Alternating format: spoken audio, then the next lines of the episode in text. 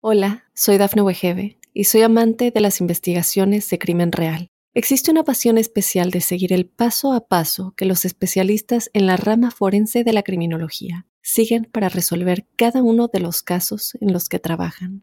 Si tú, como yo, eres una de las personas que encuentran fascinante escuchar este tipo de investigaciones, te invito a escuchar el podcast Trazos Criminales con la experta en perfilación criminal, Laura Quiñones Orquiza, en tu plataforma de audio favorita. Mitos y leyendas de nuestra América. ¿Me acompañas? Soy Jenny de Bernardo.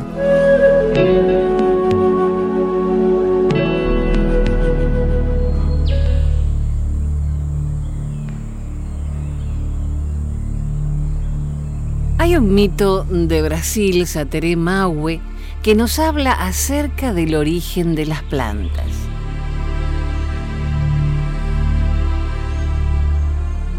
En el comienzo de todas las cosas, había tres hermanos.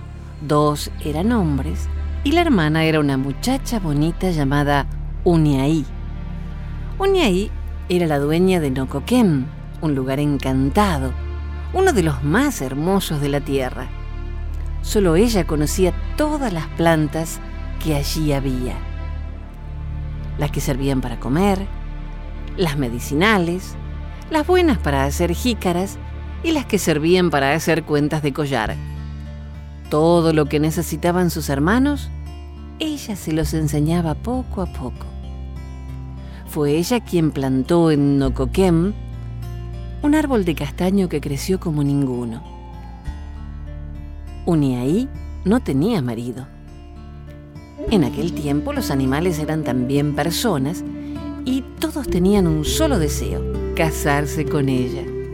Pero los hermanos de Uniaí no querían. Era mejor que su hermana se quedara con ellos consiguiéndole todo lo que necesitaban. Entre los animales, la viborita fue la primera en manifestar su deseo. Todos los días esparcía en el camino un perfume que alegraba y enternecía el corazón. Uniaí pasaba por ahí y exclamaba, ¡qué rico perfume! La viborita, que siempre andaba cerca, acabó por animarse con esos cumplidos.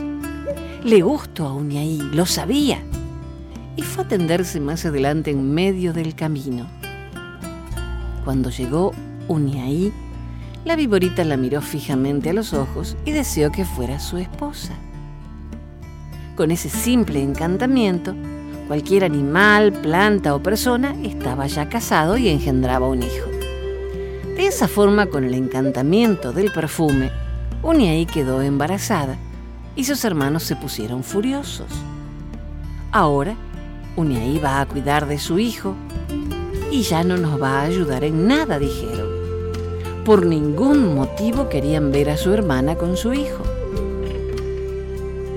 Por eso, Uniaí se marchó de Nocoquem. Entretanto, el árbol de castaño se había hecho tan grande y frondoso que parecía un cielo verde, y de sus ramas pendían unos erizos que, como cajita de sorpresa, guardaban adentro las castañas. Uniaí construyó su casa muy lejos cerca de un río. El niño nació fuerte y bonito.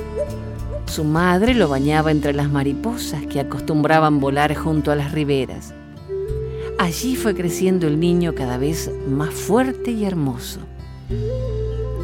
Uniaí le contaba historias de Nocoquem, le contaba de las plantas, de sus tíos, del árbol de castaño. Cuando el niño aprendió a hablar, exclamó, yo también quiero comer castañas. Yo también quiero comer esas frutas que tanto les gustan a mis tíos.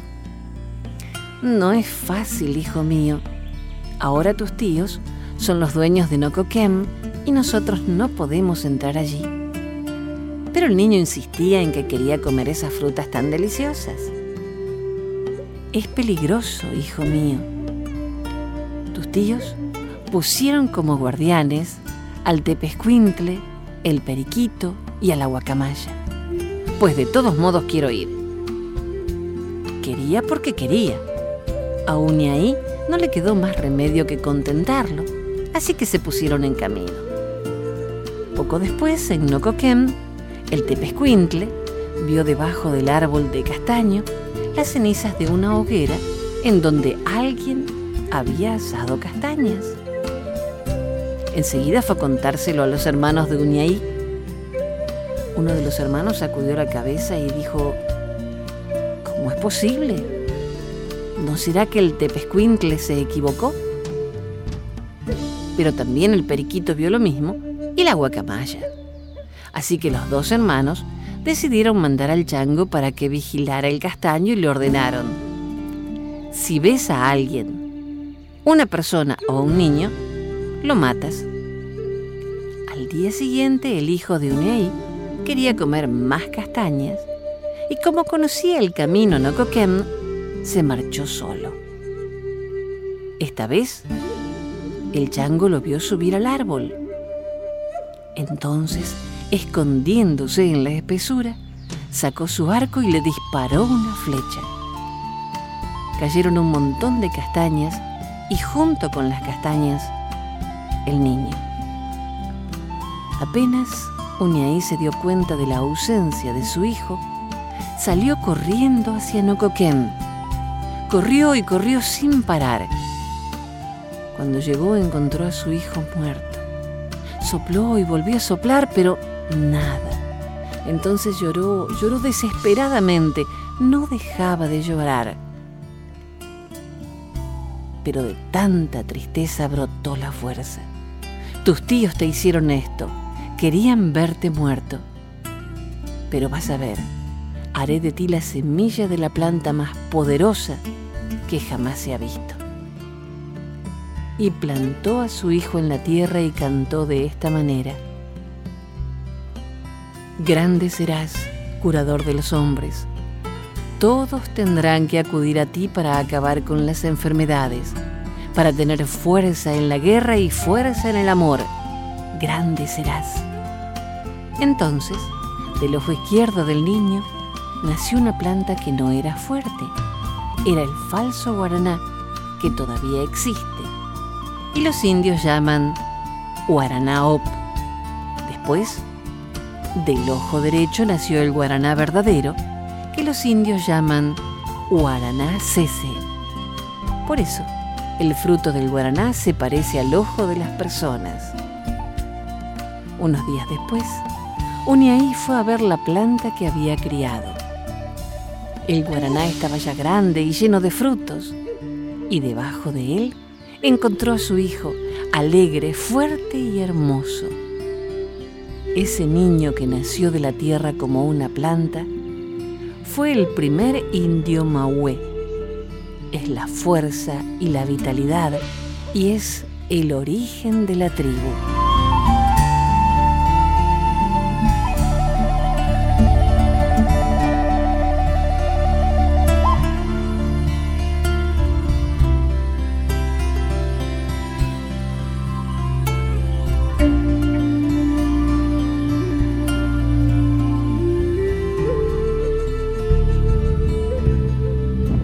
La leyenda amerindia de las tres pipas. Un guerrero indio, ciego de ira, acudió al jefe de la tribu para informarle que se vengaría de un enemigo. Desde sus entrañas clamaba la sangre de éste y solo deseaba darle muerte. El jefe escuchó con calma al joven guerrero y le indicó que antes de ejecutar su venganza, cogiera su pipa de tabaco y fumara tranquilamente a pie del árbol sagrado del pueblo.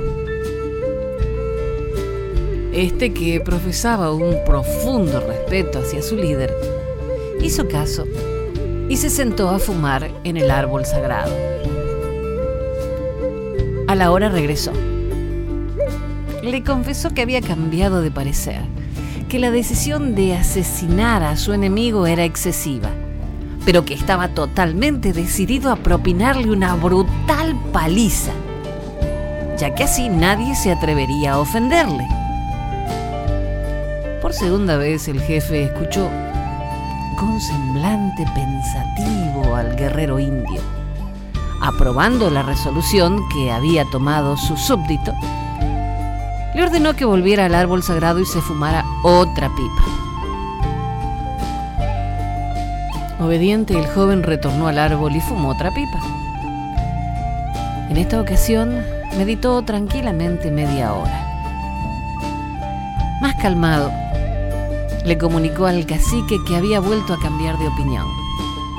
No le propinaría una brutal paliza, sino que le reprocharía delante de su familia y conocidos su grave ofensa. Así pasaría vergüenza y no se atrevería a volver a ofenderle. El anciano se mostró complacido, pero le solicitó que se fumara una tercera pipa. ¿Qué tiempo tenía de sobra? El muchacho aceptó, aunque se sentía desconcertado. De vuelta al árbol sagrado, el joven se sentó a fumar su tercera pipa. Aunque al principio se sentía un tanto molesto con el anciano, al rato su ira del comienzo acabó disipándose en el aire como el humo de su tabaco totalmente relajado, acudió presuroso a la tienda del jefe indio. Finalmente le dijo, creo que tiene razón, tampoco es para tanto.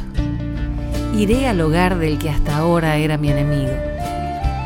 Le daré un abrazo y lo recuperaré como amigo. Seguro que se arrepentirá de lo que me ha hecho. El anciano, satisfecho, le regaló tabaco por partida doble a su joven guerrero para que se fuera a fumar junto a su amigo.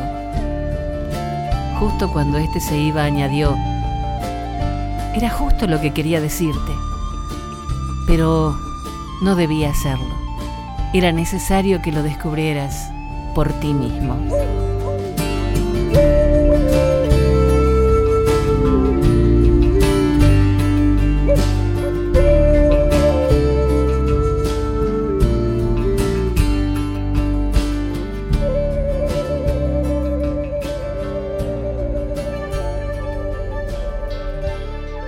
Los indígenas siempre tienen hermosas leyendas para contarnos, por ejemplo, el origen de una flor, la rosa cherokee y la caravana de las lágrimas.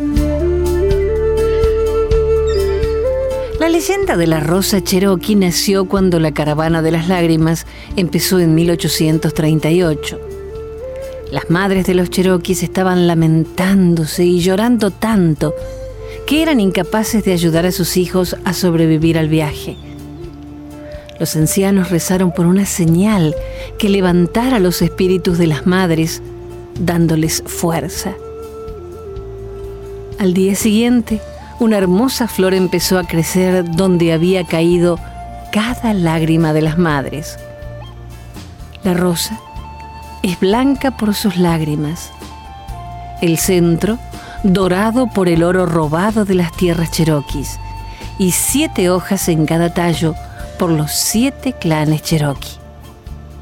Desde entonces, la rosa salvaje cherokee crece a lo largo de la ruta de la caravana de las lágrimas hasta el este de Oklahoma. La rosa cherokee es ahora la flor oficial del estado de Georgia.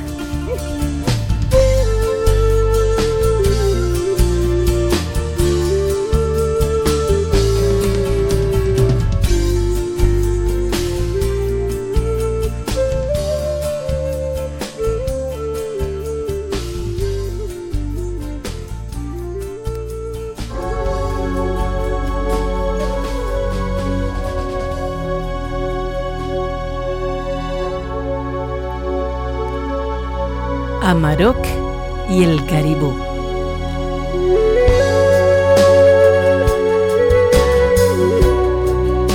Según nos cuenta la tradición inuit, durante los primeros momentos de la creación, cuando la tierra estaba cubierta por las nieves y el hielo, Kaila decidió crear al hombre y la mujer.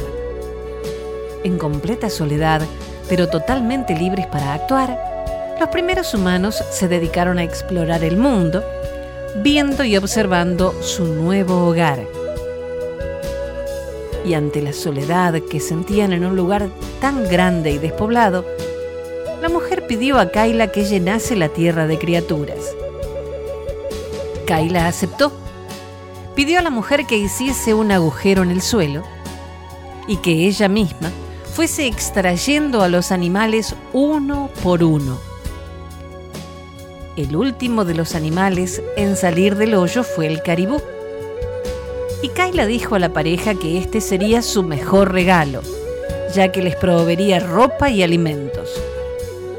Entonces, la mujer pidió al caribú que multiplicase su prole, extendiéndose por todos los helados bosques y llanuras, así como lo hicieron los hijos de la primera mujer. Cuando comenzaron las cacerías, los hijos de la primera mujer solo cazaban a los ejemplares de caribú más fuertes y sanos, despreciando todas las presas que parecían débiles o enfermas por la menor calidad de su carne y piel.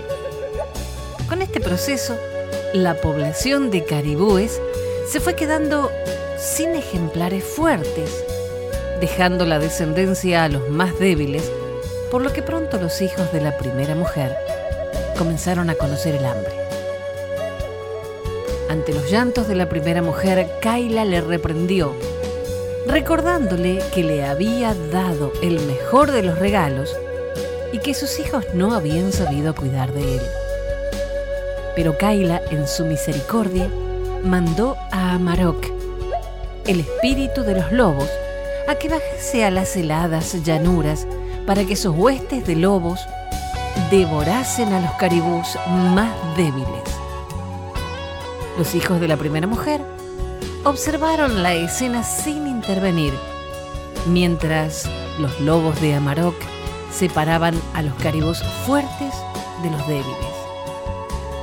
Los inuit siempre dejan que los lobos cacen a sus anchas y nunca interfieren en ello, debido a que saben que su influencia es positiva, porque cazan a los ejemplares más débiles o lentos, manteniendo saludable al grupo. Para los Inuit, el espíritu de Amarok es quien domina el Gran Norte.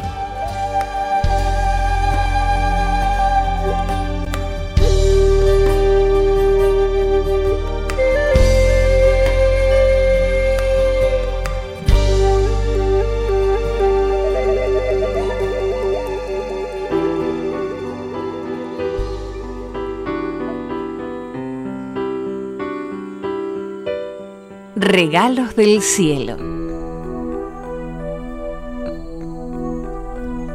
Como la gran mayoría de esos vecinos, los Cayapó eran nómadas. Cazaban los animales que habitaban su entorno, tapires, osos hormigueros, aves, y recogían infinidad de frutos que la selva dispone en cantidad y variedad casi inagotables. Eran también eximios pescadores y conocían el cultivo de algunas plantas, particularmente de la mandioca y la papa. Pero ellos no creían haber inventado nada, ni las armas, ni el cultivo, ni los sistemas de caza, ni siquiera consideraban que las habían descubierto. Para los Cayapó, todas estas cosas, desde los dibujos con que se pintaban el cuerpo hasta la técnica para hacer el fuego, eran regalos de seres superiores, dioses o animales. Y aunque muchos de estos regalos provenían del cielo, ellos no lo concebían como un paraíso.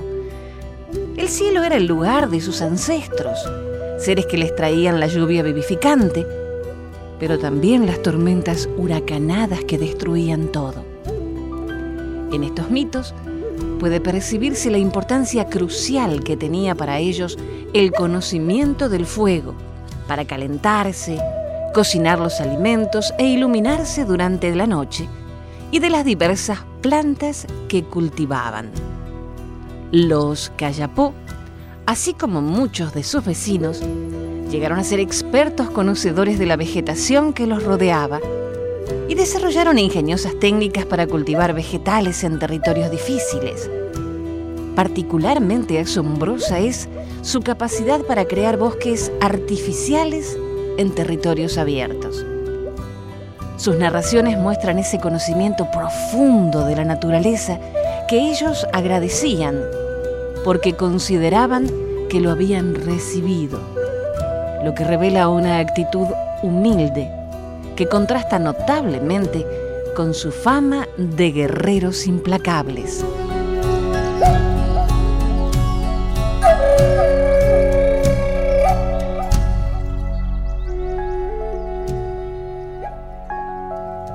El Alicanto, una leyenda chilena.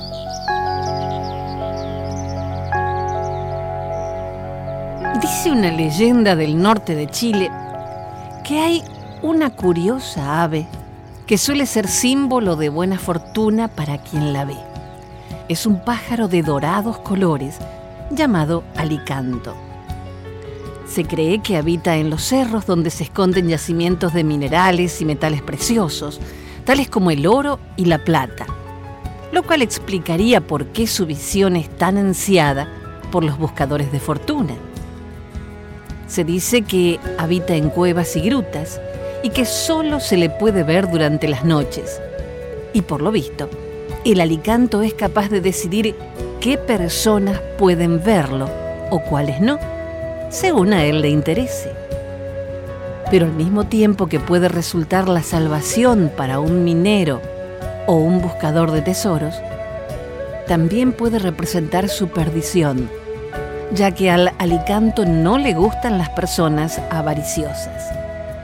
Si se da cuenta que una persona solo ansía el oro o la plata por codicia, en lugar de conducirle hasta un yacimiento, procurará llevarle por galerías y caminos hasta que el desgraciado se pierda y posiblemente nunca vuelva a encontrar el camino. También puede cegar a quien le siga con el brillo de sus alas, haciendo que caiga por un precipicio o quede parcialmente cegado y desorientado en medio de alguna gruta oscura y sin posibilidad de salida. El alicanto es un ave de enorme envergadura, con trazas de brillo metálico en sus alas, un pico curvo y garras fuertes y poderosas. Entre sus cualidades más impresionantes están sus alas, que parecen brillar en la oscuridad, y el hecho de que se alimente de oro y plata. Y este brillo nocturno será diferente si el alicanto ha comido plata u oro. Mientras este hermoso pájaro tenga el estómago lleno, no podrá volar debido al peso de los metales, pero posee la cualidad de no dejar huellas, por lo que seguir su rastro sería tarea imposible.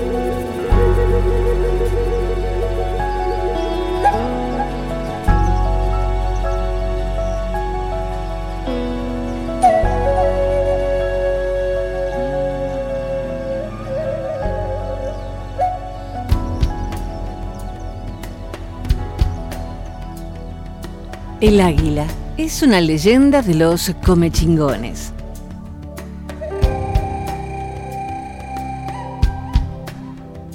Cuenta la historia que cuando se instalaron los españoles en América y la sangre aborigen comenzó a correr por los valles y tiñó de rojo los ríos y arroyos que serpenteaban entre las tierras, los comechingones recordaron la leyenda del águila que habían escuchado de sus abuelos. Y la volvieron a contar, porque era casi su única esperanza. Algún elegido vendría por el ave a traer la paz para, por fin, lograr la hermandad entre los pueblos. Se dice que existió una chica de nombre Arabella que poseía cualidades extraordinarias y que convertida en mujer las desarrolló en defensa de su tribu. Con su sabiduría y fina percepción guió las batallas y logró de esa manera que resistieran más allá de la posibilidad humana. Y si bien la historia la escriben los que ganan, nadie podrá negar la valentía con la que lucharon los comechingones cuyo grito de guerra resultó conocido y temido por los adversarios. Arabella, la enviada, murió luchando por su pueblo, pero su alma se encuentra protegida por el vuelo triunfal del águila libre. Por eso, desde entonces, este pájaro representa no solo la libertad, sino también el deseo divino de hermandad entre los hombres. Anhelo que vivirá hasta que todos entiendan que es el único camino hacia la felicidad.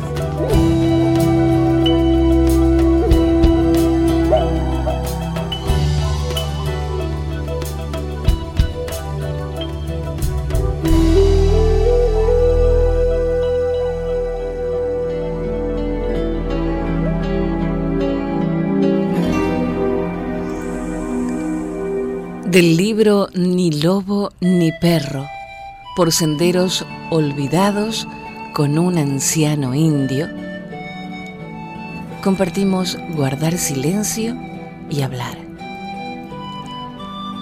Nosotros los indios sabemos del silencio.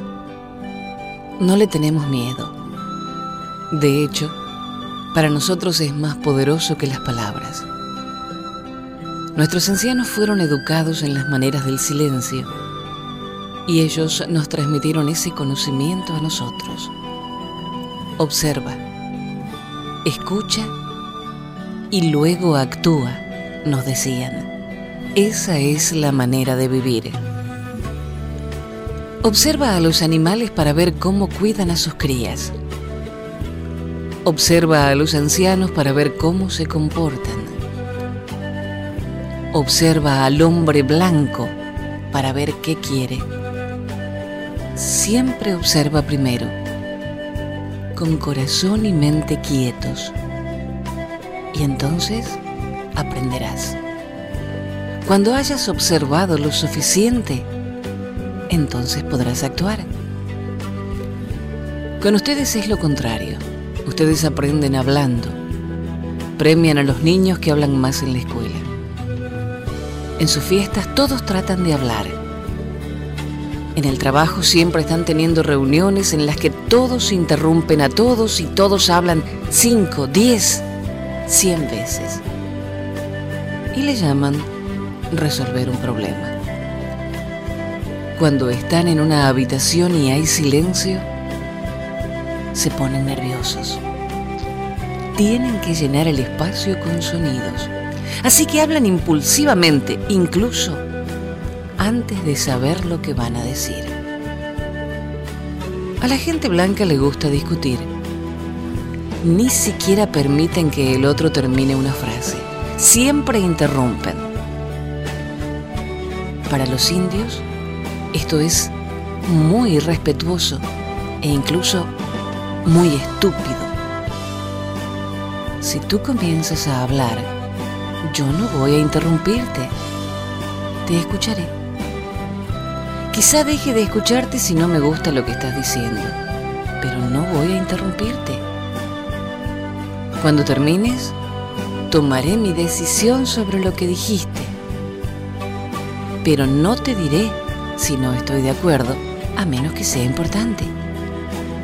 De lo contrario, simplemente me quedaré callado y me alejaré. Me has dicho lo que necesito saber. No hay nada más que decir. Pero eso no es suficiente para la mayoría de la gente blanca. La gente debería pensar en sus palabras como si fuesen semillas. Deberían plantarlas y luego permitirles crecer en silencio. Nuestros ancianos nos enseñaron que la tierra siempre nos está hablando, pero que debemos guardar silencio para escucharla. Existen muchas voces, además de las nuestras. Muchas voces. Hasta el próximo relato. Soy Jenny de Bernardo. Hola, soy Dafne Wegebe y soy amante de las investigaciones de crimen real. Existe una pasión especial de seguir el paso a paso que los especialistas en la rama forense de la criminología siguen para resolver cada uno de los casos en los que trabajan. Si tú, como yo, eres una de las personas que encuentran fascinante escuchar este tipo de investigaciones, te invito a escuchar el podcast Trazos Criminales con la experta en perfilación criminal, Laura Quiñones Orquiza, en tu plataforma de audio favorita.